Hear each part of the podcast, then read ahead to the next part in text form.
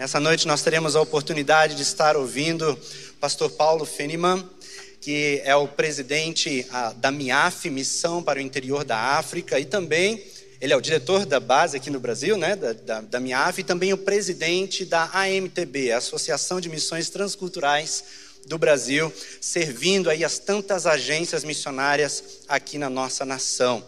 E antes da gente orar por ele, eu quero indicar você visitar a livraria da nossa igreja, está no stand. Então está no stand ali da Miaf, aqui na saída, e comprar o livro dele, Reencontrando o Caminho da Missão.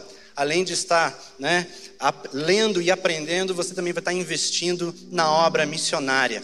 Mas eu quero orar, quero orar pelo pastor, para que Deus use, que Deus fale ao nosso coração através da sua vida. Deus, louvado seja o teu nome, Senhor. Nós sabemos que o Senhor está aqui. Nós sentimos a sua presença, nós sabemos que o Senhor está no nosso meio. E nós te pedimos, Deus, nesse momento, que o Senhor use o teu servo para falar aos nossos corações. Que ninguém saia daqui, Senhor. Que ninguém saia sem ser tocado pelo teu Espírito Santo e ouvir a tua voz e entender o que o Senhor quer de cada um de nós. Em nome de Jesus. Amém, Pai. Amém. Você pode se assentar. Que alegria, que privilégio poder estar com você nessa noite, compartilhando um pouco daquilo que Deus tem feito pelo mundo. E no nosso caso, mais especificamente no continente africano, onde nós temos servido como organização, ah, Deus tem dado o privilégio para a nossa família de servirmos já há mais de 20 anos com a MIAF, Missão para o Interior da África, uma organização que trabalha no continente já há mais de 125 anos.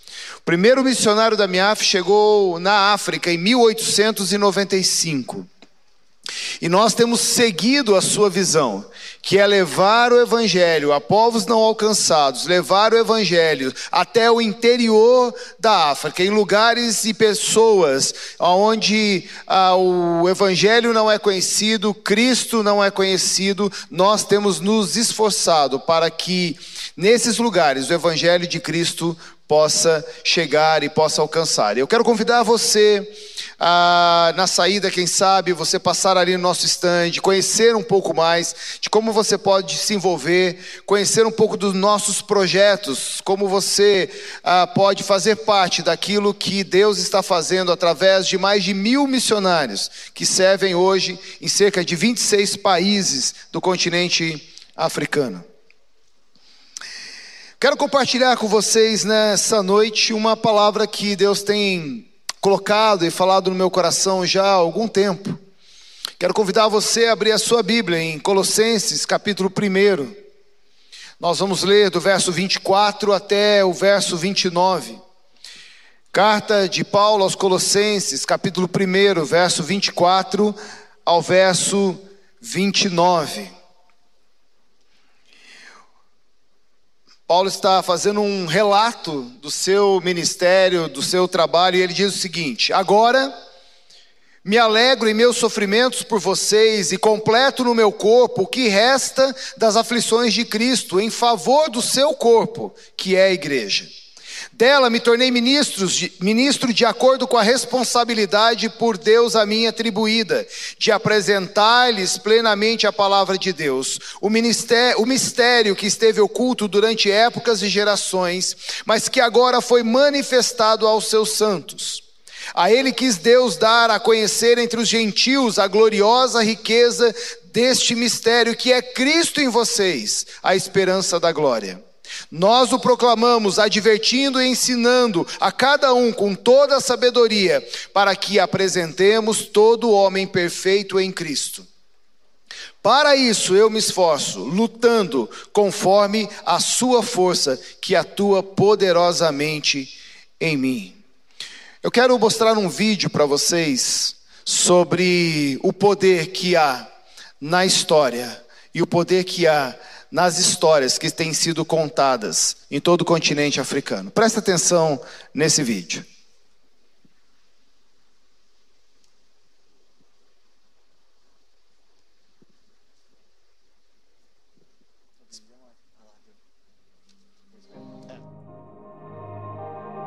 Bem-vindo a uma estrada pouco percorrida, onde homens e mulheres cativaram pelo amor de Cristo, enfrentam uma jornada que começa com um sussurro: Quem irá por nós? Talvez você tenha sentido esse sussurro, mas o que vem depois? Há muito a se considerar. A vida missionária é um caminho pouco percorrido por um motivo. É um trabalho desafiador e de humildade, mas o chamado de Jesus permanece juntar-se a Ele em sua missão de buscar e salvar os perdidos, para saírem obediência para o desconhecido, para o inesperado. Esta é uma chamada extraordinária destinada a pessoas como você. Hoje, em toda a África, existem quase mil grupos de pessoas com pouco ou nenhum testemunho das boas novas de Jesus Cristo. Inúmeras almas mantidas em cativeiro da falsa religião, fatalismo e medo, vivendo nas sombras e sedentos pela luz. Mas Deus está trabalhando, através de sua igreja e daqueles que ele envia. A MIAF tem centenas de oportunidades para participar deste trabalho Desde equipes de evangelismo até equipes de apoio, somos todos fazedores de discípulos, vivendo nas comunidades africanas onde servimos. Ficamos muito tempo e nos aprofundamos. Trabalhamos em equipe. Somos aprendizes, parceiros, proclamadores, servos. Nós amamos a cultura e amamos as pessoas. Nós vamos a alguns dos lugares mais difíceis, botas no chão e nossa suficiência em Cristo. É um chamado extraordinário, uma vida de fé simples e convicção ousada, oferecida e gasta para a glória de Deus na África. A Grande Comissão é um convite a tudo isso. E se você aceitasse? E se os anos que você der forem os melhores da sua vida? Caminhe conosco e veja onde a humilde obediência ao chamado de Deus pode levá-lo. Em um continente de culturas ricas e belezas de tirar o fôlego, na vida de pessoas que desejam conhecer o amor de Deus.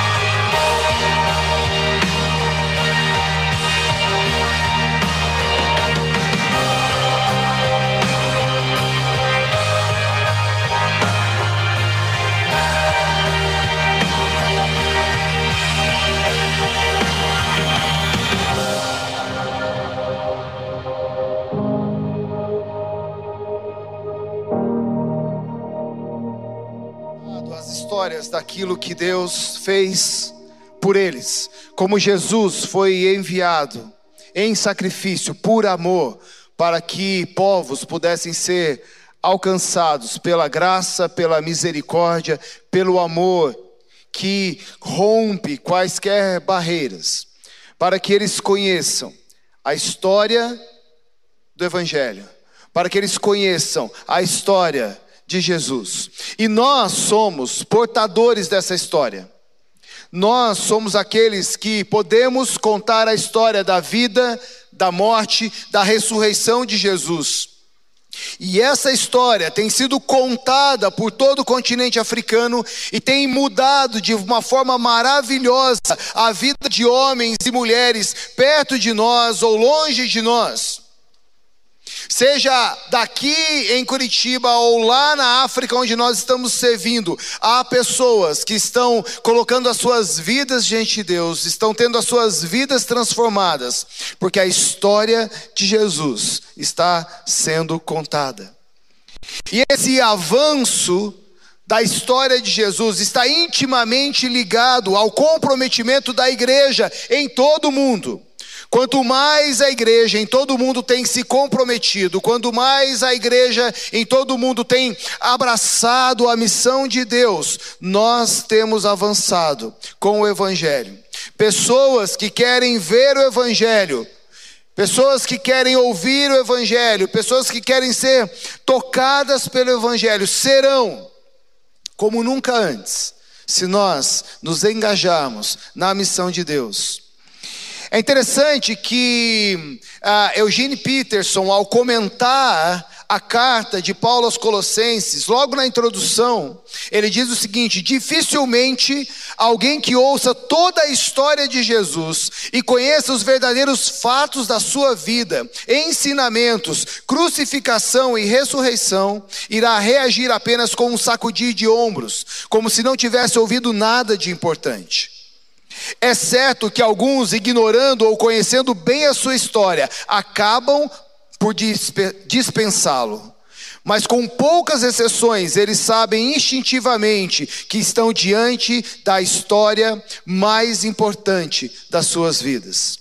Os cristãos da cidade de Colossos, pelo menos alguns deles, parecem ter agido desse modo, ignorando a história de Jesus. Por isso, Paulo envia uma carta a eles, da esperança de os reconduzir a Jesus, de ah, reconduzi-los ao Messias, ao centro da sua vida. É assim que Eugene Peterson descreve a carta de Paulo aos Colossenses. Paulo escreve essa carta para essa igreja para que eles abracem, se engajem na missão e no trabalho de Deus com a devida importância, dando a devida importância ao que essa história da vida, morte e ressurreição de Jesus merece. E o que o Paulo vai, o que Paulo vai trabalhar aqui com essa igreja pode muito bem ser aplicado para a minha vida e aplicado para a sua vida. Paulo, o primeiro, ensina essa igreja que ela precisa abraçar a missão. E ele diz que abraçar a missão de Deus inclui um preço a ser pago. A missão que Jesus nos deixou, a mim, a você, ela definitivamente inclui um preço a ser pago. Envolvimento real com o avanço do Evangelho. Isso não deve ser visto como uma possibilidade, mas como uma realidade para a minha vida e para a sua vida. A missão de Deus precisa fazer parte da sua vida, da minha vida, da vida daqueles que querem se oferecer como instrumentos de Deus para o cumprimento da missão da igreja. Aqueles que querem adorar a Deus, servir a Deus com as suas vidas como nunca antes. Como é bom ver jovens que estão dedicando um ano da sua vida para servir a Deus, para fazer com que o Evangelho de Deus continue avançando. E veja como Paulo descreve isso, como ele se expressa no verso 24 do capítulo 1. Ele diz: Agora me alegro em meus sofrimentos por vocês e completo no meu corpo o que me resta das aflições de Cristo em favor do seu corpo, que é a igreja. A ideia mais forte que Paulo passa aqui para nós é que o sofrimento, o sacrifício, faz parte da sua vida. Ele se sacrifica pelo avanço do Evangelho, mas ele se alegra em fazer isso. A alegria no coração dele de se dedicar, a alegria no coração dele de se doar à obra missionária. Isso é algo interessante que deve ser observado. É que Paulo fala de um sofrimento, de um sacrifício, que é resultado de uma ação concreta. Existem várias formas de sofrimento e sacrifício que estão sempre presentes no dia a dia daqueles que querem servir a Deus.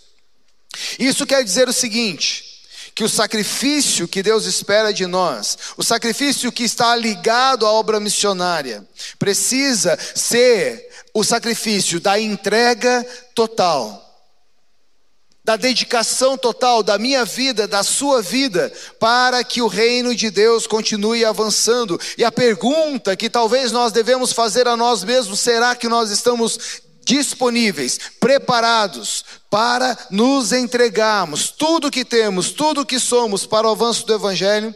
Será que nós queremos ver histórias? Como nós ouvimos aqui sobre a Índia, como nós ouvimos aqui sobre a África, como ouvimos nesses dias em que estivemos aqui, será que estamos dispostos, preparados a nos envolvermos ainda mais, de uma forma sacrificial, para que Jesus seja conhecido entre aqueles que ainda não o conhecem? Mas Paulo também diz que a missão realizar, é, é realizada por gente que definitivamente negou a sua vida em favor de Cristo. Não é possível oferecer sacrifício a Deus se nós não negamos a nós mesmos.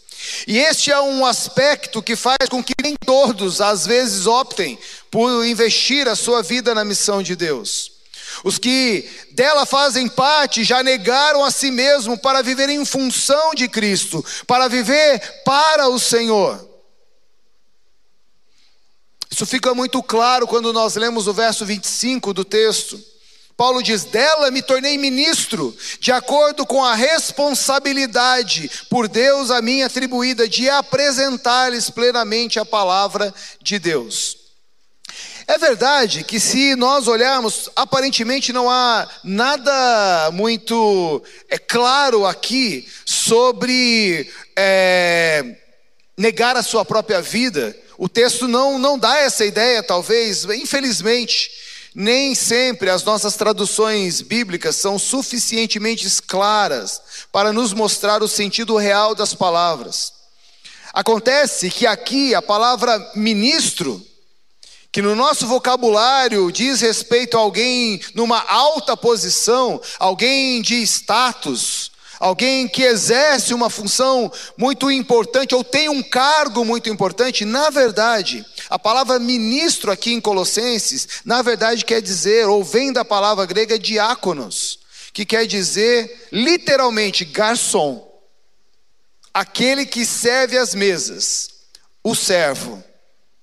Então, na verdade, Paulo está dizendo àquela igreja em Colossos, o que ele está querendo dizer mais ou menos é isso: olha, eu me tornei um servo, eu me tornei aquele que serve, uma pessoa que foi comprada por um senhor. Lembra? Todas as vezes em que a palavra servo aparece na Bíblia, diz respeito a alguém que foi comprado por alguém, que existe para servir alguém. Eu me tornei um servo, uma pessoa que foi comprada por um Senhor, chamado Jesus para servir a sua igreja. Infelizmente, o termo ministro hoje em dia nos dá uma outra ideia, bem diferente daquela que Paulo está dizendo aqui. A missão que Deus quer para nós como igreja exclui definitivamente aqueles que fizeram a opção pela busca do status, do poder, pela aparição pública. Paulo está fugindo disso. Paulo está dizendo para aquela igreja: olha, você não faz o que você faz por status, por poder, por moda, você faz porque você é servo, comprado por um Senhor que se chama Jesus Cristo. E Ele espera que você o sirva e sirva a sua igreja e sirva a obra missionária com tudo aquilo que você tem. A missão busca encontrar servos, e servos que sejam bons mordomos. Servos que sabem cuidar, administrar aquilo que o seu Senhor tem dado a eles. Que o Senhor tem colocado nas suas mãos para cuidar. Meus irmãos, a igreja de hoje, ela tem muitos recursos. Recursos humanos, recursos financeiros, e esses recursos estão nas nossas mãos, tem sido dado a nós como igreja. Deus tem nos sustentado, Deus tem nos dado recursos, Deus tem colocado nas nossas mãos a oportunidade de investirmos esses recursos, aquilo que Ele tem nos dado, no seu reino, para o avanço do seu evangelho. Por isso, nós precisamos administrar bem aquilo que Ele tem dado nas nossas mãos. Deus nos abençoa, Deus nos sustenta, Deus nos permite usufruir dos recursos que Ele nos oferece, mas Ele também espera que sejamos bons mordomos, investindo no avanço do reino de Deus, no avanço do Evangelho. Paulo está dizendo dela, ou seja, da igreja me tornei um diácono, ou seja, um servo, com a responsabilidade, ou seja, com a mordomia de por Deus a mim atribuída de apresentar-lhes plenamente a palavra de Deus. Para cumprir a missão, nós devemos desenvolver uma mentalidade de servo. Precisamos estar dispostos a declarar uma guerra total contra o status, contra o, poder, contra o reconhecimento que se instalaram na nossa sociedade que infelizmente também, em alguns aspectos, também se instalou no ambiente da igreja. Nós precisamos entender que a obra missionária que Deus espera é feita por homens e mulheres que definitivamente negaram a sua vida, negaram a sua própria vida em favor de Jesus Cristo e do seu reino. Mas Paulo continua, e Paulo nos ensina que a missão é realizada por gente que tem o seu alvo direcionado para a gente. Paulo nos ensina que a missão é para pessoas. Nós precisamos valorizar e entender que a prioridade de Deus está focada em pessoas. Nossas estruturas são boas, nossas estruturas são importantes, mas não podem se sobrepor às pessoas. São elas as pessoas que são alvos do amor de Deus, não a igreja, não a instituição. Na MIAF, eu tenho sempre dito à minha equipe sobre a importância do escritório, da administração, das finanças, mas eu tenho insistido com eles nesses anos de liderança que nosso maior investimento, que nosso maior tempo, que as nossas maiores forças, que os nossos recursos financeiros precisam estar direcionados para as pessoas que Deus quer alcançar com o evangelho. A missão, na verdade, não se trata de um projeto humano ou de uma organização ou de uma igreja. A missão é um projeto de Deus designada por Ele, dirigida por Ele, sustentada por Ele. E quando nós somos desafiados, como temos sido desafiados nesses dias, de missionar aqui, a nos envolver na missão de Deus, como temos ah, feito durante todas as plenárias, oficinas, teatro, ah, tudo aquilo que fizemos aqui nesses dias foi para desafiar você a investir mais, a participar da missão de Deus. Nós somos desafiados a se envolver, indo, contribuindo, intercedendo, e às vezes nós somos pegos, dizendo: não, ainda acho que não é tempo de eu me envolver com a obra missionária, ah, isso talvez seria bom, mas eu tenho outras prioridades na minha vida agora, ou Olha, depois que eu concluir isso ou concluir aquilo, eu vou começar a apoiar a obra missionária. Deixa eu te dizer uma coisa: fazendo isso ou dando essas respostas, nós estamos tentando decidir algo que já foi decidido. Nós estamos tentando tomar uma decisão da qual já foi tomada por Deus. Olha o que Paulo diz: Deus quis dar a conhecer entre os gentios a gloriosa riqueza deste mistério que é Cristo em vocês a esperança da glória. Deus já decidiu. Deus mesmo quis dar a conhecer entre os gentios a gloriosa riqueza desse ministério que é Cristo. Por isso, a obra missionária é um convite para participarmos daquilo que Deus já decidiu fazer. Quando nós passamos a privilegiar o status, o poder em lugar das pessoas, nós corremos o risco de agir dessa forma, de forma de uma forma inconsequente. Imaginamos o que podemos decidir algo que já foi decidido por Deus. O alvo já foi definido. Paulo diz: Nós o proclamamos para que apresentemos todo homem perfeito em Cristo. E para aquela igreja se tornar uma igreja verdadeiramente missionária, Paulo diz: e é isso que eu tenho feito, eu tenho proclamado. Paulo está dizendo: olha, esse é o alvo, essa é a decisão de Deus, e esse é o meu envolvimento. É isso que eu tenho feito, eu tenho proclamado, eu tenho participado da missão de Deus, daquilo que Deus está fazendo. Queridos, quando nós somos tocados pelo Espírito Santo, passamos a sentir um peso enorme na nossa vida pelas pessoas que ainda não têm vida, que não conhecem o Evangelho, que estão, segundo a Bíblia, mortos em seus delitos e pecados. Mas quando nós somos tocados unicamente pelas nossas emoções, que são enganosas, então os nossos alvos passam a ser outros. Nós começamos a avaliar até onde o nosso trabalho vai trazer resultado o que vamos ganhar com isso? Como a minha participação vai trazer benefícios pessoais para mim? Ok, vamos nos envolver com a obra missionária, mas o que, que eu ganho com isso? Você não ganha nada. Por isso que a obra missionária é uma doação sacrificial diante de Deus. Essa é a missão que foi dada por Deus para nós. Isto é, a cada um de nós, é o fato de que cada um de nós, muitas vezes, não abraçamos a missão, não nos envolvemos diretamente pela missão e para a missão, é o fato de que muitas vezes nós não fomos ainda tocados pelo Espírito de Deus para entender, para compreender que o desejo de Deus é alcançar as nações, que o desejo de Deus é se manifestar a toda criatura, a todo homem, em todo lugar aonde o Evangelho ainda não chegou. Quarto lugar, Paulo nos ensina que a missão exige uma dedicação muito além daquilo que a gente pode imaginar. Não pense, não acredite que esses jovens aqui que vieram à frente estão fazendo isso de uma forma muito fácil.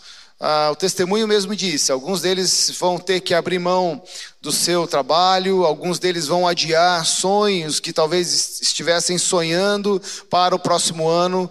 Por quê? Porque nós precisamos dedicar, nos dedicar para que o evangelho continue avançando. Esse é o último aspecto que Paulo vai tratar aqui ao escrever a essa igreja. Ele mesmo abre a sua vida para nós para nos ensinar que o seu envolvimento com a obra missionária fez com que ele mostrasse uma dedicação, dedicação muito além das suas próprias forças. No verso 29 ele diz: Para isso, ou seja, para quê? Para levar todo homem a se encontrar perfeito diante de Cristo. Para isso, eu me esforço, lutando conforme a sua força que atua em mim poderosamente. E aqui tem uma coisa muito interessante, porque se por um lado nós precisamos dedicar, como nunca fizemos, ou como nunca imaginamos, por outro lado, aquilo que fazemos, fazemos não pela nossa própria força, mas pela força daquele que nos chamou. Eu luto conforme a sua, sua quem?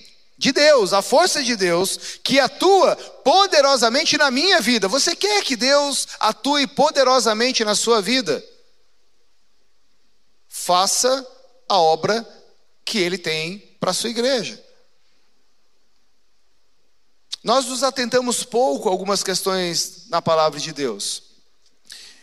Nós queremos o poder de Deus sobre nós, o poder do Espírito Santo em nós. Mas a promessa do poder do Espírito Santo em Atos 1:8 tem a ver com o avanço do evangelho. Não tem a ver com se encher de poder, não tem a ver em dizer, olha, estou aqui repleto, transbordante do Espírito Santo, não tem nada a ver com isso, tem a ver sobre se encher para poder esvaziar. E quando nós nos esvaziamos, Deus consegue encontrar espaço para nos encher novamente. O poder descerá sobre vocês para que vocês sejam testemunhas. O poder vai descer entre, entre vocês para que vocês possam ser proclamadores. Jerusalém, Judéia, Samaria e até os confins da terra.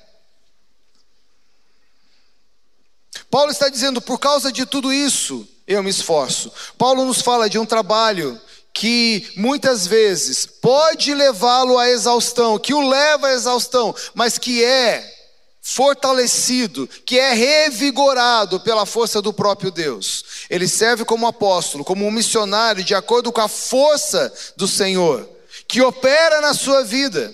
E a expressão tem a ver com algo que tem o sentido de energizar alguém. Esse é o poder que Paulo está falando aqui. Paulo está dizendo: Eu dou todas as minhas forças, eu descarrego a minha bateria para que o evangelho seja pregado, mas Deus pluga lá e ele recarrega de novo essa bateria.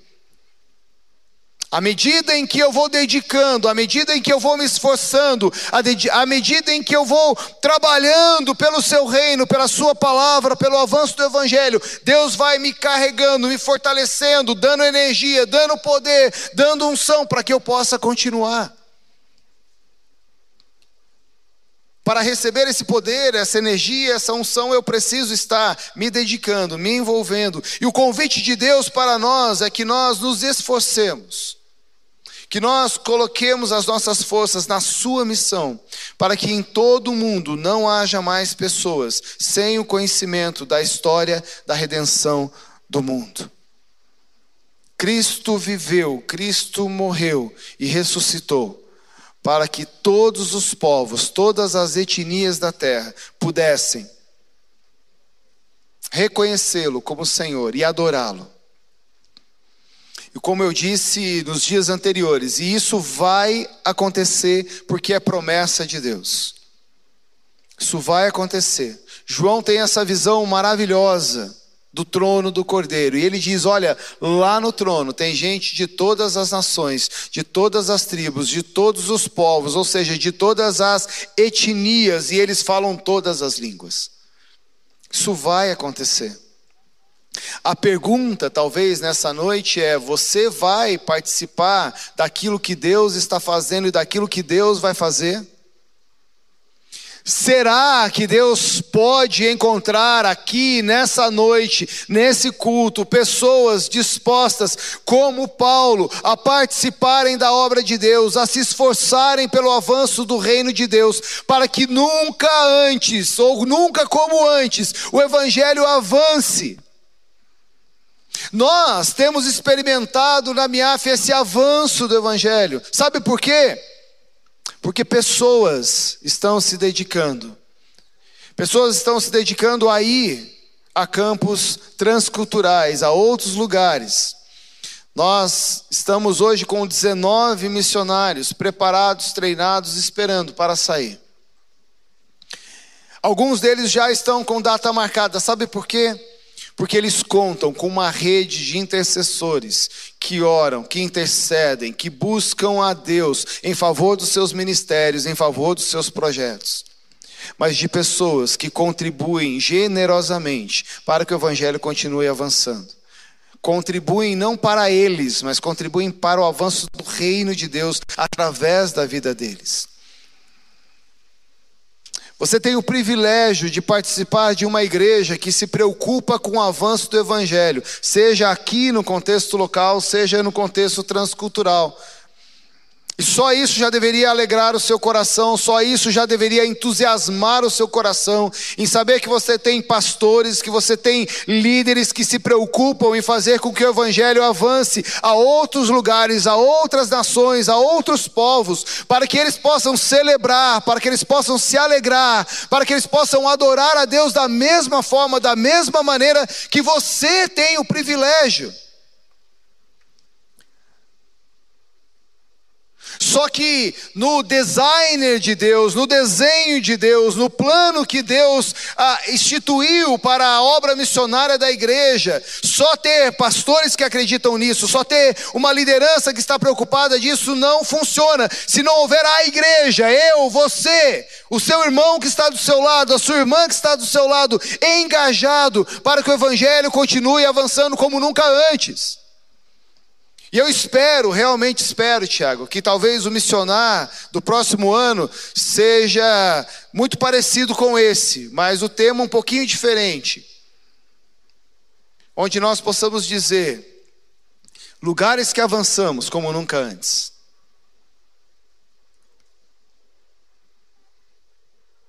Você tem nas suas mãos você tem diante de você a possibilidade de participar daquilo que Deus está fazendo. E como Peterson disse na introdução que eu li aqui para você, quem vai ser você?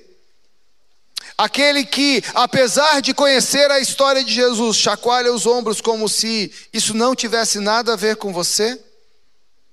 Ou você vai ser aqueles que assumem para si a responsabilidade da proclamação do Evangelho em todos os lugares, em todos os povos, em todas as nações, se envolvendo através da sua célula, se envolvendo através da sua oração, se envolvendo através da sua participação financeira, se envolvendo, dedicando a sua vida por um ano, ou quem sabe por mais anos, para que o Evangelho chegue aonde ele ainda não chegou.